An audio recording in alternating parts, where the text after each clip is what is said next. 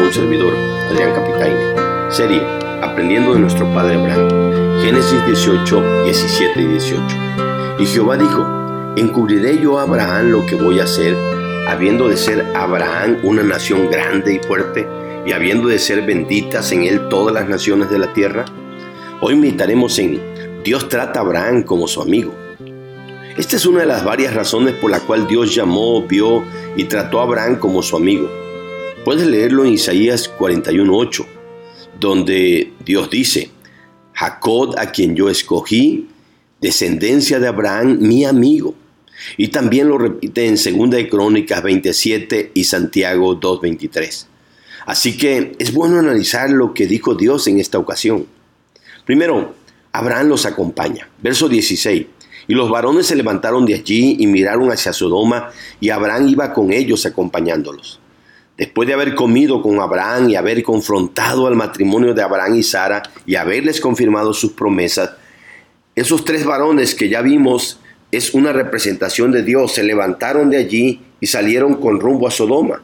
Pero mire que el texto dice que Abraham decidió ir con ellos.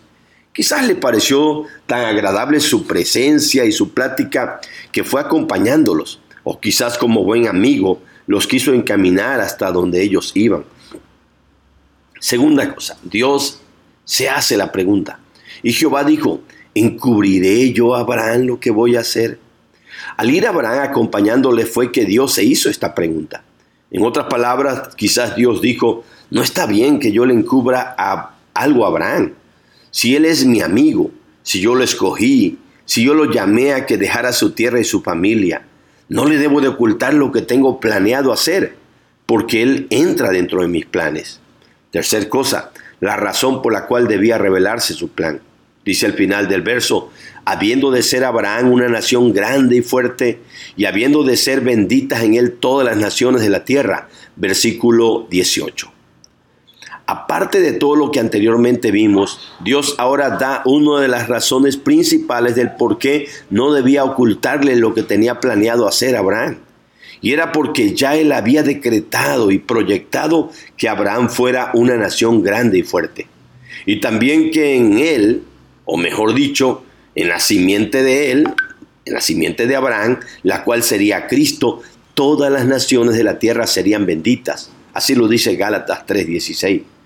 Así que era importante que Abraham entendiera y supiera lo que Dios haría por el tamaño de nación que un día formaría con él y porque Dios lo había llamado para hacer bendición a otras naciones.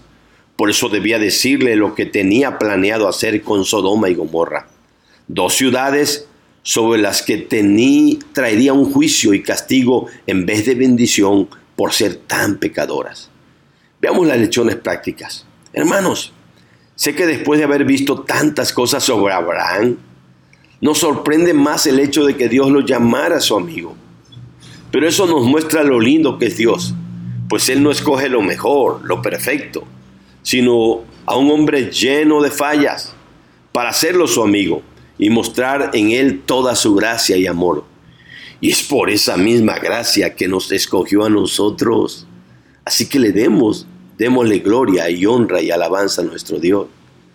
Recuerda que así se lo dijo Cristo a sus discípulos. No me eligieron ustedes a mí, sino que yo les elegí a ustedes. Juan 15, 16. Qué bendición es que el Señor nos haya elegido a nosotros. Pues nosotros, como estamos de perdidos y ciegos, nunca lo hubiéramos elegido a Él. Mire que siempre queremos que Dios vaya con nosotros y nos acompañe en nuestros caminos, como dice el Salmo 121. Pero ahora es Abraham el que acompañó a los tres varones cuando salieron de su casa. Así que si queremos que Dios vaya y camine con nosotros, caminemos nosotros con Dios. Recordemos que así lo hizo igual un día en Od, hasta que un día Dios se lo llevó. Génesis 5:24.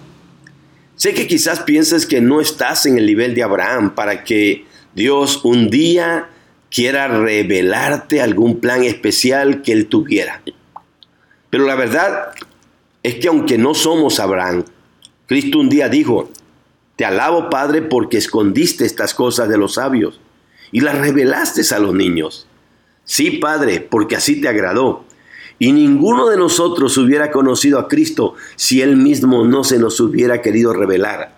Puedes leer la cita en Mateo 11, 25 al 27.